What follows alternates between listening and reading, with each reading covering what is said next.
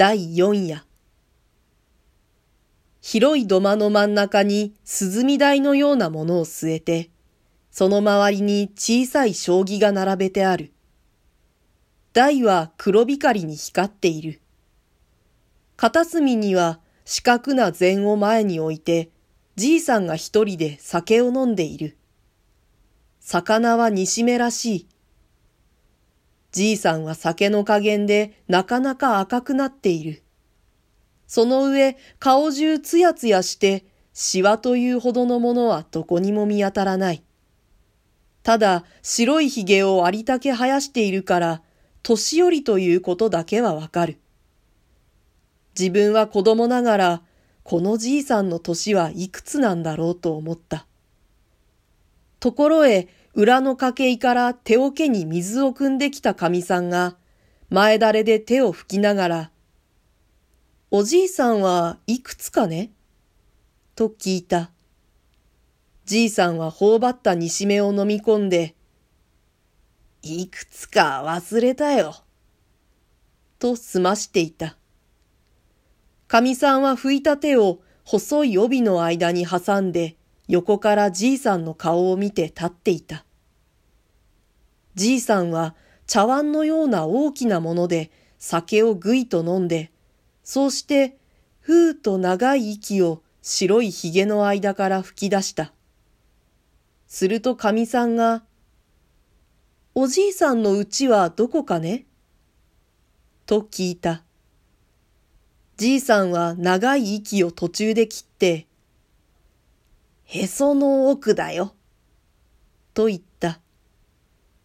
かみさんは手を細い帯の間に突っ込んだまま、どこへ行くかね？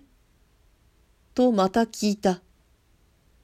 するとじいさんがまた茶碗のような大きなもので熱い酒をぐいと飲んで前のような息をふうと吐いて、あっちへ行くよ。と言った。まっすぐかい？とかみさんが聞いたとき、ふうと吹いた息が障子を通り越して柳の下を抜けて河原の方へまっすぐに行った。じいさんが表へ出た。自分も後から出た。じいさんの腰に小さいひょうたんがぶら下がっている。肩から四角な箱を脇の下へ吊るしている。アサギの桃引きを履いて、アサギの袖なしを着ている。旅だけが黄色い。なんだか川で作った旅のように見えた。じいさんがまっすぐに柳の下まで来た。柳の下に子供が三四人いた。じいさんは笑いながら腰から浅木の手ぬぐいを出した。それを肝心寄りのように細長く酔った。そうして地べたの真ん中に置いた。それから手ぬぐいの周りに大きな丸い輪を描いた。しまいに肩にかけた箱の中から真鍮でこしらえた飴屋の笛を出した。今にその手ぬぐいが蛇になるから、見ておろう、見ておろう、と繰り返して言った。子供は一生懸命に手ぬぐいを見ていた。自分も見ていた。見ておろう、見ておろう。いいか？と言いながら、じいさんが笛を吹いて輪の上をぐるぐる回り出した。自分は手ぬぐいばかり見ていた。けれども手ぬぐいは一向動かなかった。じいさんは笛をピーピー吹いた。そうして輪の上を何遍も回った。わらじをつま立てるように、抜き足をするように、手ぬぐいに遠慮をするように回った。怖そうにも見えた。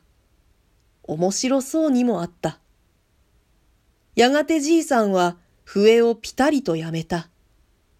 そうして肩にかけた箱の口を開けて、手ぬぐいの首をちょいとつまんでと放り込んだ。こうしておくと、箱の中で蛇になる。今に見せてやる。今に見せてやる。と言いながら、じいさんがまっすぐに歩き出した。柳の下を抜けて細い道をまっすぐに降りていった。自分は蛇が見たいから細い道をどこまでもついていった。じいさんは時々、今になると言ったり、蛇になると言ったりして歩いていく。しまいには、今になる、蛇になる、きっとなる、笛がなる、と歌いながら、とうとう川の岸へ出た。橋も船もないから、ここで休んで箱の中の蛇を見せるだろうと思っていると、じいさんはザブザブ川の中へ入り出した。はじめは膝くらいの深さであったが、だんだん腰から胸の方まで水に浸かって見えなくなる。それでもじいさんは、深くなる、夜になる、まっすぐになる。と歌いながら、どこまでもまっすぐに歩いていった。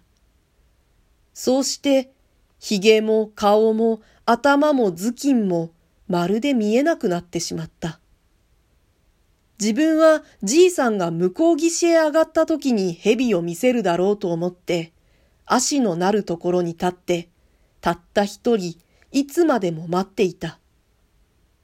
けれどもじいさんは、とうとう上がってこなかった。